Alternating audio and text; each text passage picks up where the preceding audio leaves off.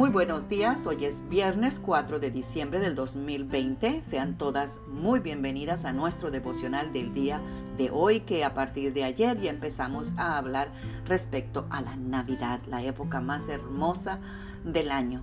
Así que hoy hablaremos sobre Mateo capítulo 1, versículo 23, que dicen, miren, la Virgen concebirá y tendrá un hijo y lo llamarán Emanuel, que quiere decir Dios está con nosotros.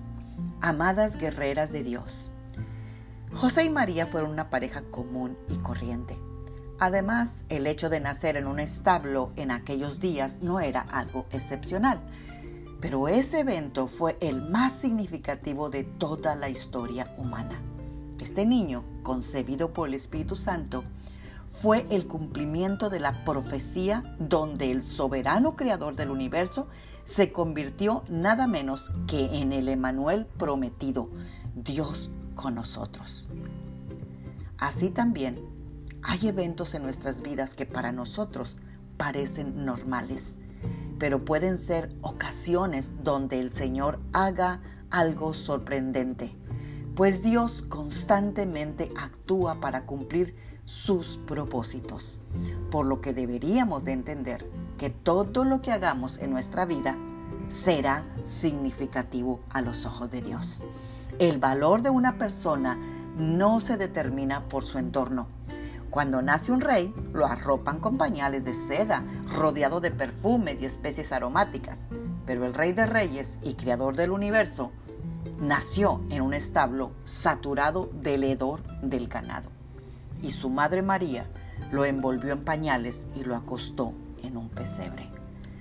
Es decir, que para José y María nada de lo que aconteció en su nacimiento les reveló el significado de su bebé recién nacido. Con demasiada frecuencia el mundo juzga el valor de una persona basándose en lo que la rodea, pero a los ojos de Dios toda persona es significativa. Él nos crió a cada una de nosotras con un propósito específico y nos ama incondicionalmente. La prueba de nuestro verdadero valor es que Cristo nos consideró tan importantes que estuvo dispuesto a morir por nosotras. A veces pensaríamos que el Señor debería de haber anunciado la noticia del nacimiento de su Hijo a las personas más influyentes de ese tiempo, como los reyes y personajes distinguidos. Pero no fue así. Él envió a su ángel para darle a conocer la noticia a los más humildes pastores que estaban alrededor. De la misma manera, Él sigue hablando a quienes le escuchan. Lo que importa después de oír es lo que cada quien hace al respecto. Aquellos pastores inmediatamente fueron a buscar al recién nacido. ¿Tú y yo estamos dispuestos a obedecer así de rápido como los pastores?